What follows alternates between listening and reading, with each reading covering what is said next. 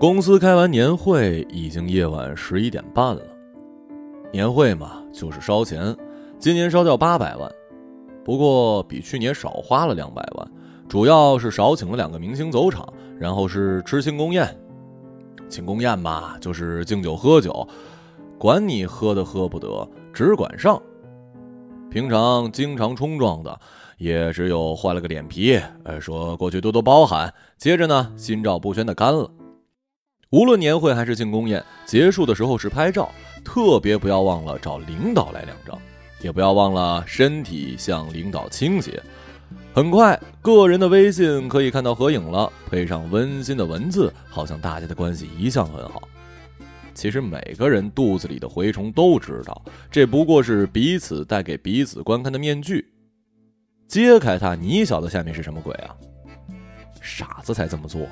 所以呢，互相在对方的朋友圈留言，好像自己关心了对方，自己也好像被对方关心了。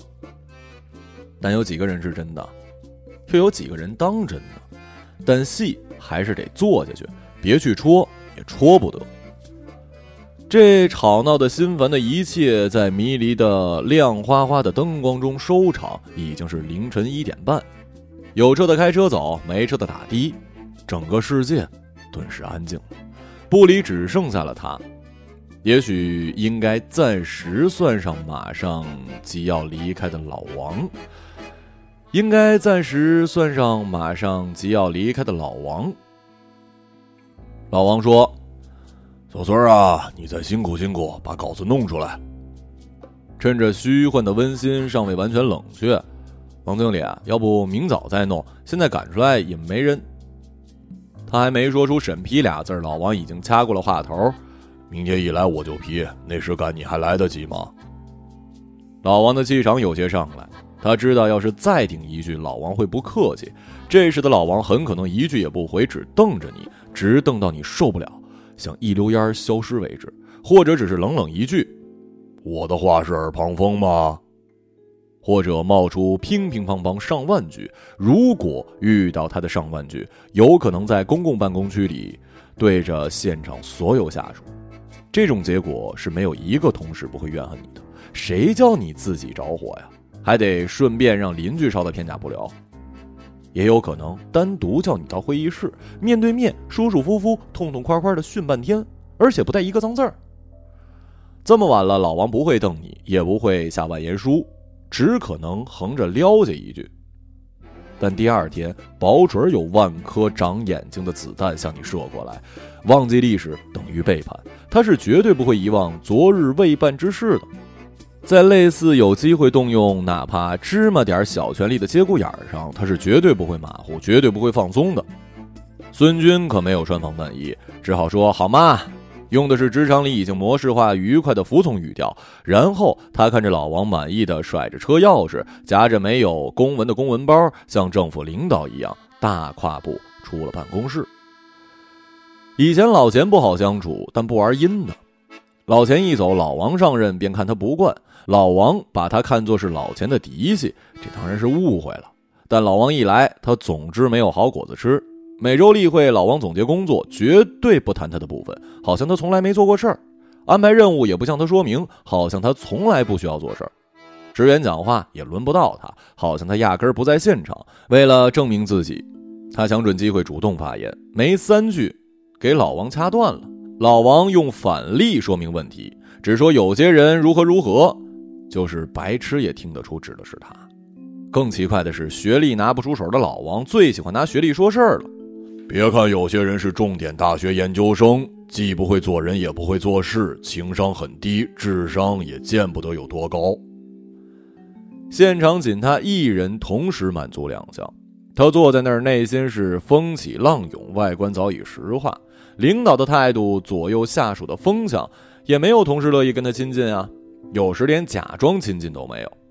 闹矛盾了，完全不把他放在眼里，每个季度的小额激励。是他完全不能染指的，年终奖金也与他无关。他很清楚，这种办事方式是清洗员工的前奏，也是公司各部门的风格。按劳动法，公司不能随意开除人，但变相开除不在此例。你因长久的边缘化忍受着持续带来的心理压力，终是多半主动辞职走人，而公司自然不必承担违约金了。当然也有钉子户能耗的，结果领导都走了，他还没走。但孙军不想空耗下去，他表面装作自得其乐，好像还和这个环境非常融洽，时已铁了心思了。干到年底，过了春节，龟儿子才不走。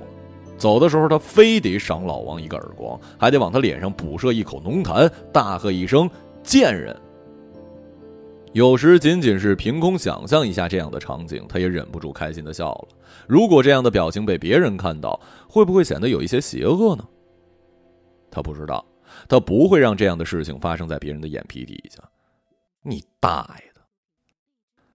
但现在他还得继续装孙子，他的眼睛实在有些睁不开，只好到洗手间往脸上冲水。碰到品牌部的陈怡，俩人同年入职，但陈怡已经是。L 六了，他还是 L 三。陈怡拿的薪水已经是他三倍了。他酸溜溜的说：“陈总啊，也来做夜保健啊？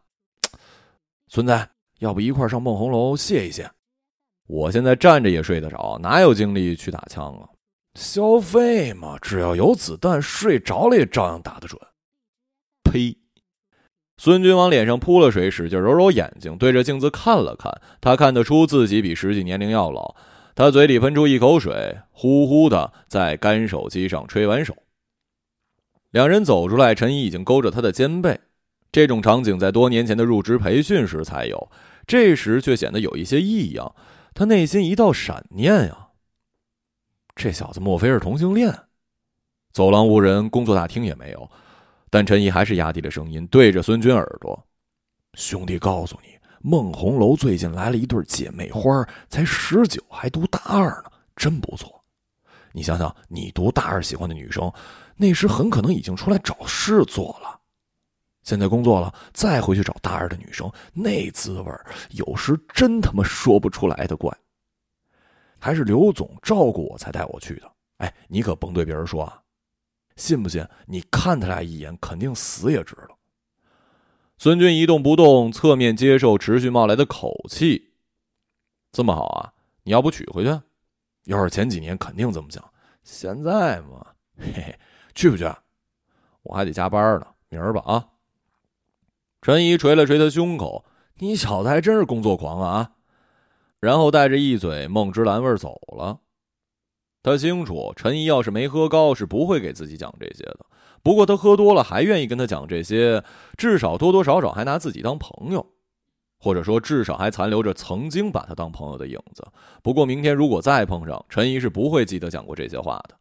他当然不能当真了。职场上要是太较真儿，会自己给自己不好看。而且明天多半也碰不着。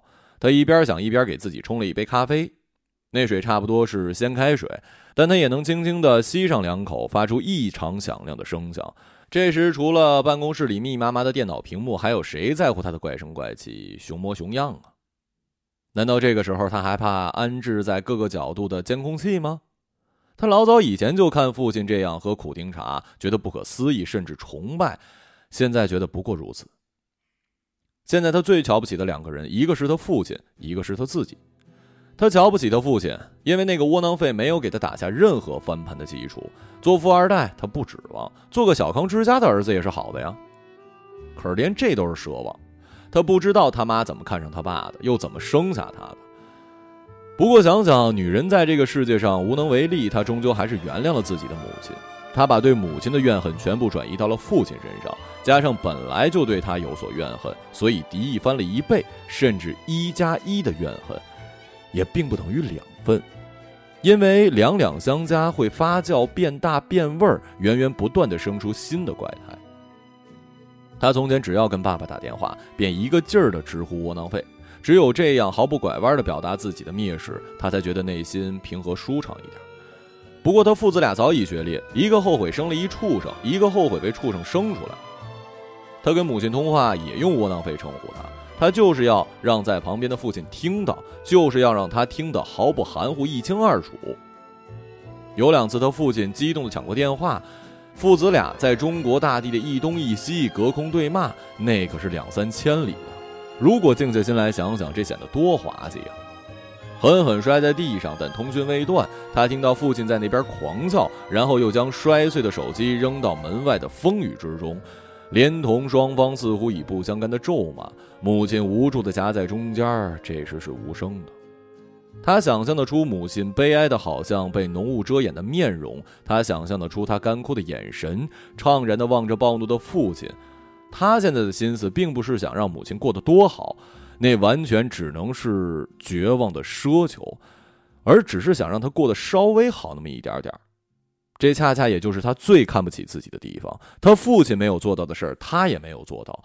更可怕的是，按照目前的态势，他还看不到以后有做到的可能。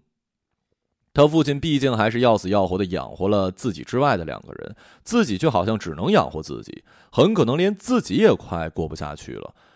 谁知道怎么回事呢？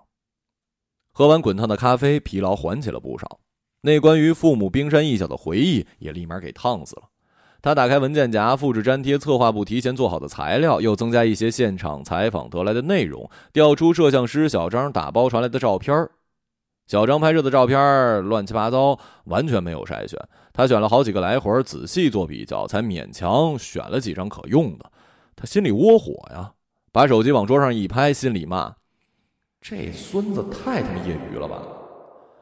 至于工作态度，他连骂一句的心思也提不起来。这样的人，谁知道怎么招进来的呀？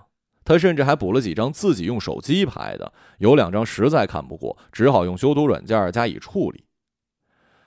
他感觉自己就像一只准备过冬的耗子，在那儿东搬西挪，零敲碎打，就这么点儿陈芝麻烂谷子的事儿。磨完时已经三点，他也懒得再检查，凶巴巴的点了鼠标，发给明天来审查的老王。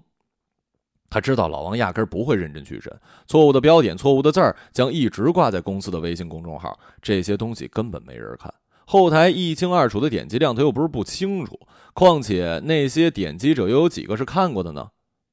但他每天就是要把力气花在这些压根儿就没人搭理的内容上。他时常怀疑，这种没有任何意义的岗位，竟然还要设立这么多。设立这些岗位的人，就是想把人放上去消磨吗？就是为了避免这些人在大街上无所事事走来走去吗？如果没有这些无用的岗位，他还能做什么呢？这些无用的岗位不就是为了无用的像他这样的人专门设立的吗？他心里很烦，神经紧张，有颗眼睛老是不由自主的跳。他真想拉出蓬华的折叠床摔上去就睡，但还是放弃了。这样的话，早上他们一来即会吵醒他，那样他也只好工作。按公司加夜班的规定。第二天下午两点到岗即可。他于是用打车软件约了一辆车，刚要下楼，察觉内急不行，又跑了一趟卫生间，看了看自己乌黑的眼圈和沉甸甸的脸，都不大认识了。他甚至对着自己伸出中指，发出了 F 字打头的粗话。一声不够，连爆了五声，心情好像才好点他似乎还笑了，笑时他并没有意识到。电梯快降到一楼时，才恍惚想起自己刚才好像是笑了。电梯门弹开，他才突然意识到电梯到了。打卡出来，出租车没到，路边是星星点点的光，但不是星光，周围是每天都会看见大楼。他们只是不动声色地站立着，等待某一天被拆毁。沉闷的夜色里，各家公司的名字在各自的楼顶射出色彩不同的光辉，彻夜不息。东一块西一块的广场上插着许多孤零零的旗杆。不远处也有穿着工作服、同样形单影只、姿势站着、影子斜斜歪歪、拖得老长、扭曲的完全没有人样的人。不用说，也是加完夜班的同事，也不知哪个部门的。一部车驶来，停在那人处，那人上去，出租车又停在了他的面前，他也上去，屁股还没坐稳，那人已经火冒三丈。哎，我约的车你怎么载别人啊？司机并不认怂，跟那人理论起来。孙军不管，他软绵绵的倒在后座，闭着一只眼，半眯着另一只，听他们恍兮惚兮的争吵，既有一些厌恶，也有一些享受。这时候又是来一辆车停住，那人才发现自己叫的车刚到，现在坐的是别人叫的，他属于是鸠占鹊巢。你呀上错车了，你知道不？那个人说：“你个二百五，不是我叫你停来干什么呀？”他骂骂咧咧下了车，狠狠地摔了车门，看样子真想把这辆车连同车上的人送进太平间。傻逼！司机说了一声，没想到那人听到，气冲冲绕过车头，转到司机窗口：“你说谁是傻逼？”啊他已经把变成的手伸进窗子，揪住司机的衣领，想把他拉出去。这种加班的职员怎么可能拉动整天坐着、任脂肪挤满肚皮的司机呢？车已经缓缓移动，外面的人似乎给挂在车窗，一边跟着移动，一边揪住司机的领口，不断的问：“你说谁傻逼呢？你娃子下来把话讲清楚来！”司机一手握方向盘，一手扯着窗外人的手指：“你小子早死，别放手啊！”外面的人边说边走：“有种你他妈撞死我！”车开始加速，外面的人还不愿放手，他边跑边吼：“你娃子出来把话说清楚！”当那人终于因为跟不上而松手时，司机把头探出窗外，说：“你这个傻逼，怎么放手啦？有种继续跟着跑啊！”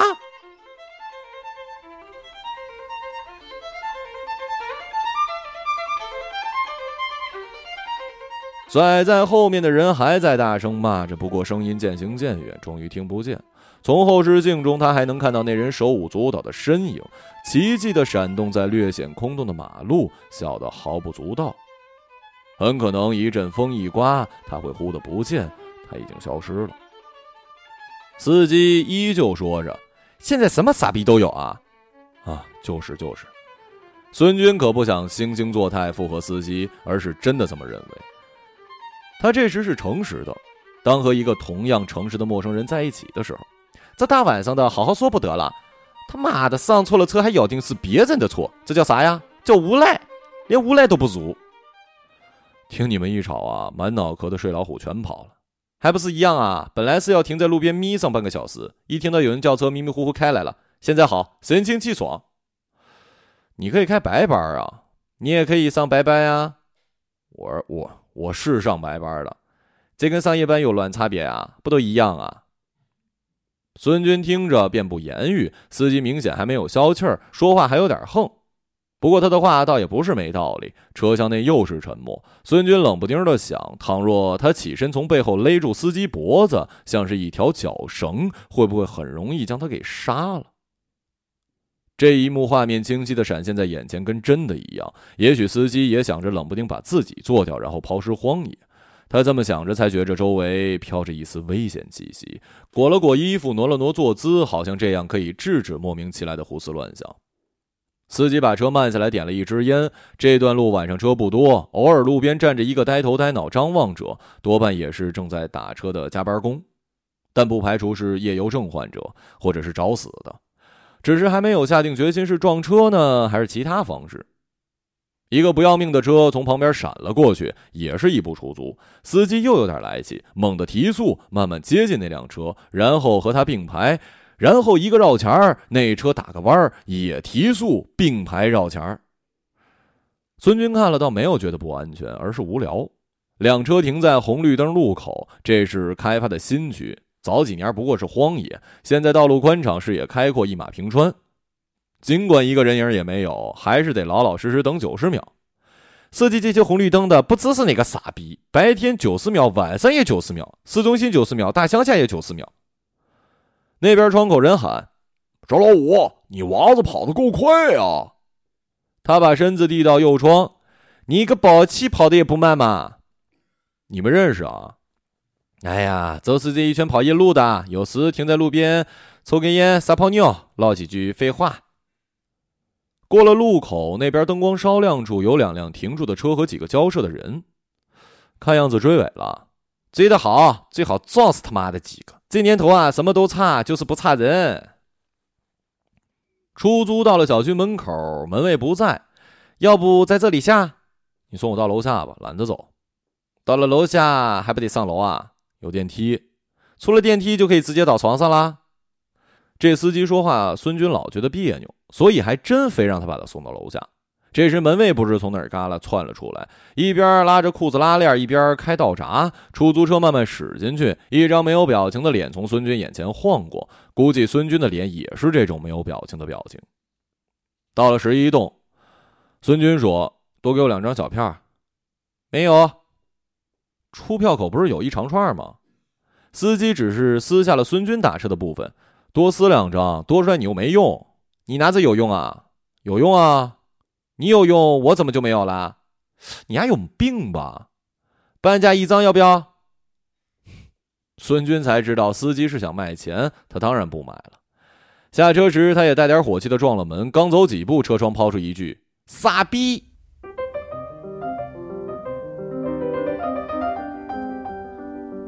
石子儿般打在孙军头上，他马上横跑几步，在灌木丛中刨出一块不知是不是土的土，朝已经开出的车子猛掷，里面夹杂的石子儿飞弹老远，那些松软的泥沙和叶子则在近处散开，被风一吹，反而扑了他一脸，还有一粒沙子钻进眼睛。司机已在远处还在骂他，顾不上眼睛的不舒服，拔腿去追他，非要揍烂司机的臭嘴。他一直追到小区门口，一下推开值班室的窗户，说：“你怎么把出租车放出去了？”门卫端着水杯打着哈欠，门卫拿着水杯打着哈欠，没料到跳出一个怒汉，水杯脱手砸在脚边碎了。门卫急了，跳出侧门：“ 你扰什么名堂？这水杯三十块钱呢，你掏钱给我赔！你他妈怎么把出租车放了？快把三十块钱摸出来啊！”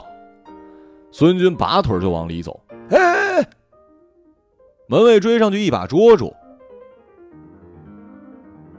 你要干什么？打架呀？你放不放手？门卫看他气势汹汹，有点退缩。这种深夜里无由来的发火，谁不记得？他自然放了手。孙军又往回走，门卫又拐上去，赔水杯。我他妈又没摔你杯子。这时，叶巡的电动四轮小车慢悠悠靠拢，车上的保安问：“老李啊，咋回事啊？你问他怎么回事？我怎么知道怎么回事啊？”门卫又用对讲机叫来另一个门口值班的门卫，这事儿一点都不复杂，所以很快搞清楚。新来的门卫说：“哎，这样吧，各让一步，呃，你给老李十五，深更半夜的理到天亮也理不清了。”门卫想想，水杯也救了十五也行。孙军已经稍微冷静，自认有点理亏。要是再啰嗦，晚上也别想休息。但一摸口袋没现金，我支付宝转账也行。于是他转了十五，问一句收到没？门卫一查说收到了。孙军这才晦气的回去，白闹了一遭，还不如起初就在小区门口下车。他的胸口还隐隐作痛。以前上学时呢，晚上通宵看球、打游戏也没觉得怎么着。进来不光眼睛不行，身体一些器官也有不良反应。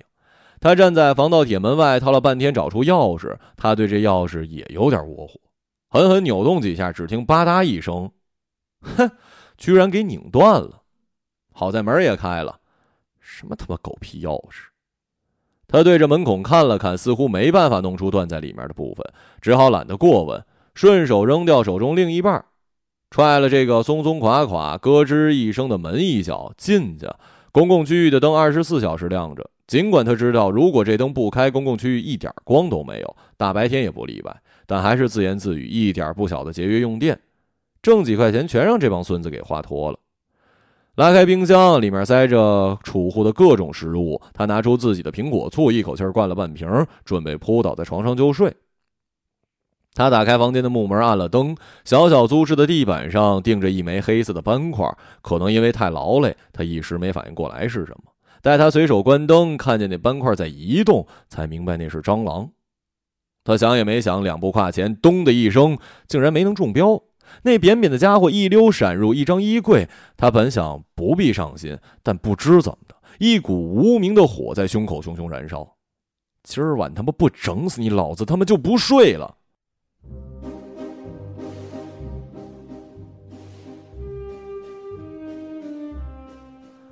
他怕待会儿他从门缝逃走，在床下搜出一根木条堵住缝隙，这样他就开始了瓮中捉鳖。这样他开始了瓮中捉鳖的搜捕。他也是清清楚楚看见他钻进箱底儿的，于是拦腰抱住箱柜儿，往旁边挪移位置。下面是堆积了很长时间的尘垢，大概混杂着饼干屑跟头发丝吧。没看到蟑螂的身影，他猜他趴在冰箱底。便托起箱子的三角，猛地一抖，又换一个支角，又一抖。等他咚咚抖了一阵，也没见什么东西出来。他也不敢抖得太重，担心这箱子经不起这么折腾。他出去寻了一条断了半截的扫把，又扛起三个角，弯腰将扫把伸到箱底，一阵乱扫，呛了一鼻子灰，什么都没得到。还没折腾几下，他已经浑身发热。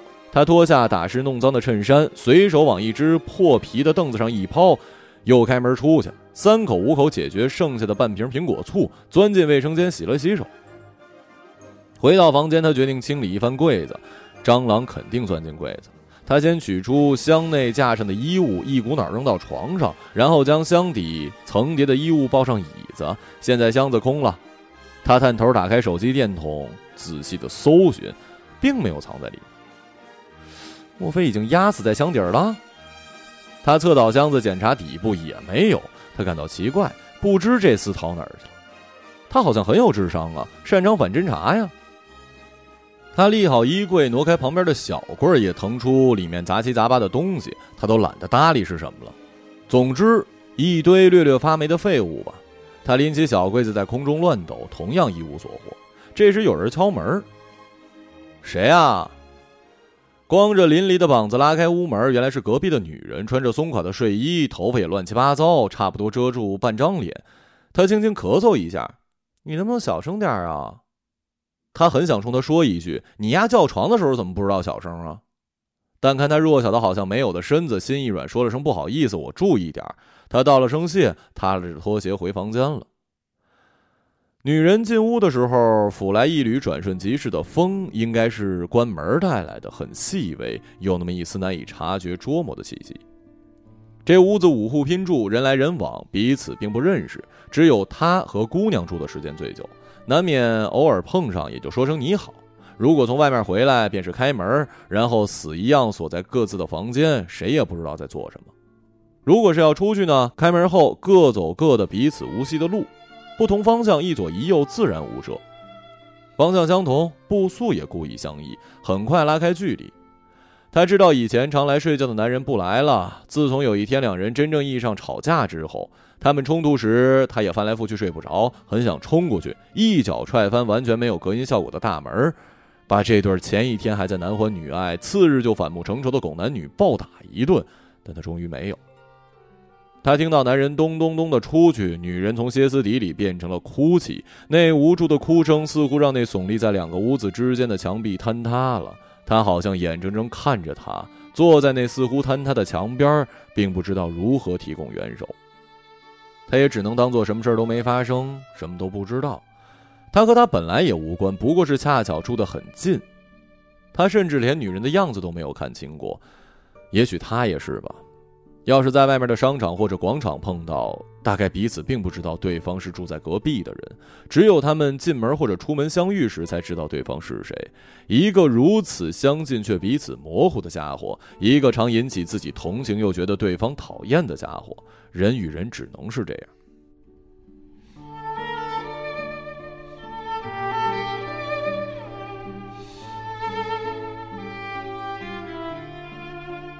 他关好门，一回头，那黑影居然从什么地方钻出来，并往床下阴影处迅速爬去，想转移阵地呀！真是找死啊！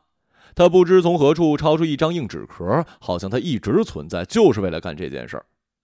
轻步过去，对着黑影钻进去的位置一拍，扑了一空。他撅起屁股伏在地上，伸展脖脸，钻到床底。他看见他稳稳地躲在墙角，似乎还晃动着突然显得异常清晰、异常放大的触须，这明显在挑衅呢。他拿起扫把来回一扫，却够不着。他恨不得有一只弹簧手，或者练就一招扫堂腿。他一怀抱将衣服塞进柜子，挪了挪椅位儿，但屋子里空间实在有限，无法尽情地弯下整个身子。他这个庞然大物，怎么也不可能对这小虫子无能为力呀！妈的，待会儿让你好看！他出门在公共区域瞅了瞅，再也找不到什么称心的器具，又转移到那间大家用也不能用的狭窄厨房，里面塞满了不用的杂物，比如一张单人板床、几只缺腿的椅子、不知盖子在哪儿的砂锅、装着铁扳手的锤子和小桶。说白了，他是二房东的小小仓库，没有称心如意的可以用来对付蟑螂的。要是搬床可以打死这只蟑螂，他会毫不迟疑地扛走它。也许隔壁女人的房间内的厕所里有拖把，但他不可能在女人敲了他的门之后又去敲他的。即使他之前没有过来敲过，他也不可能这样做。他不是那样的人。只好移动床架了。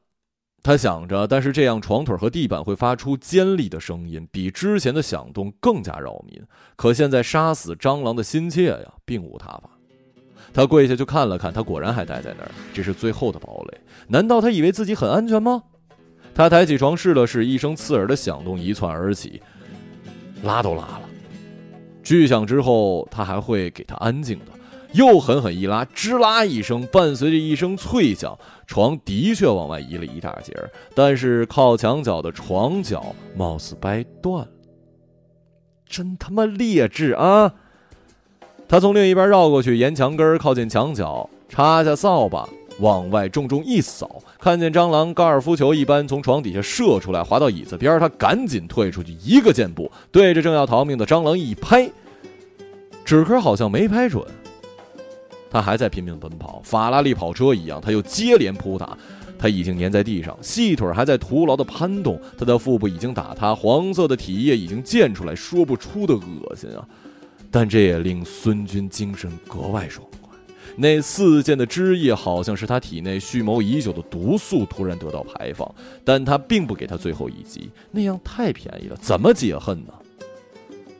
蹲身观望，还用纸壳轻轻碰他的触须。他压低声音，凶恶地说：“跑啊，你给我继续跑啊！”蟑螂当然办不到了。他又用纸壳轻轻将它移了移，好像在给它助跑。如果他还能像小跑车一样加足马力飞奔，他会打得他连尸体都找不到。他又解恨地玩赏了一会儿，一会儿把他视为老王，一会儿把他视为司机，继续叫嚣啊！哼。这时他的心跳大概稍稍缓和，所以才有了一些淡定从容。可偏在这时，他突然觉得这个小家伙其实好弱小啊，比隔壁女人还弱小。她不过手指头大，薄薄的，还不及指头厚。她好像穿了一层油光光的不锈钢盔甲，仿佛坚不可摧，实际不堪一击。他好像跑得很快，好像风驰电掣，不过是惊慌地寻找一个掩体，没有掩体，一脚即可亡命。他躲过第一脚已是天大的运气。他刚才在墙角一扫，他那么容易的就从屋子的这头滚到那头，完全没有一点防御能力，更别说反戈一击了。而那张薄薄的废纸壳便将他拍的丢掉了七八分性命。他好像智商很高，可又差不多属于自投罗网。要是平时他看见一只小虫，固然会踩死它，但他如果识趣的躲开，他也不会这么认真的追杀。他突然为自己动这么大的心思处置这么小的生命感到无聊。蟑螂还在那儿抖动挣扎，像是可以扭曲回自己的命运。他在他的上面，就像是上帝。因为他的帮忙移动，他不再粘在地上。他居然看到他背负着断脚、折翅和塌腹，缓缓地挪动了一丁点位置，像一个战场上浑身是伤的兵士，还固执地背着炸药包匍匐前进。他竟然有了莫名的敬意，也有一点诡异的悲哀。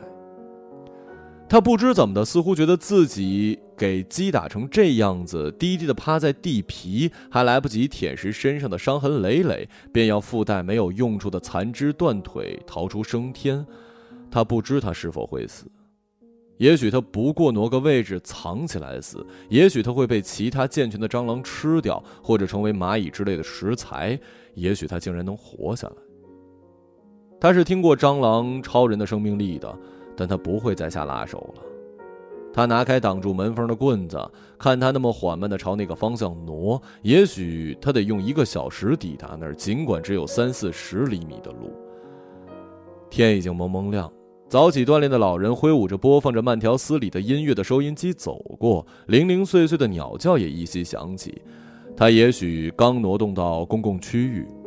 上早班的另外几户一出门便把他踩个稀巴烂，但无论如何，当他把他打个八分死的时候，他决定放他一马。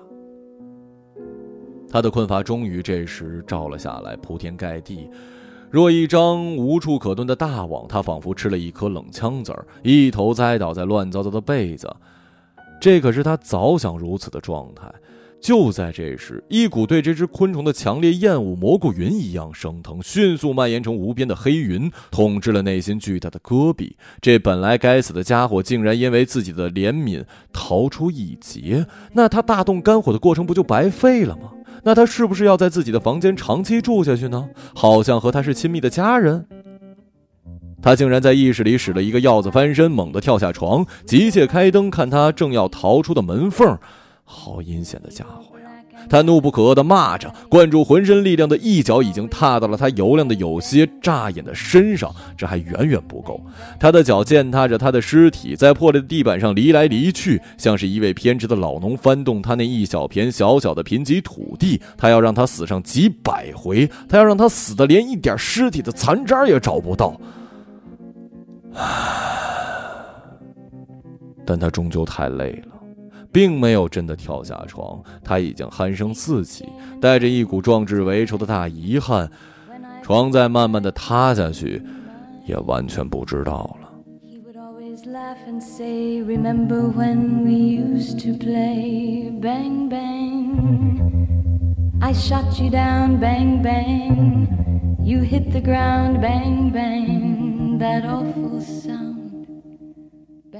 一个朗读者，马晓成。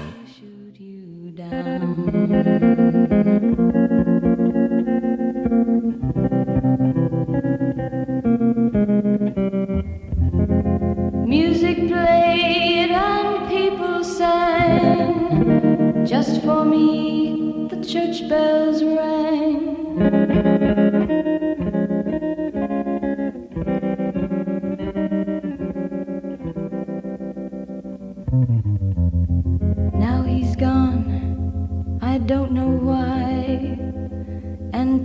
This day, sometimes I cry.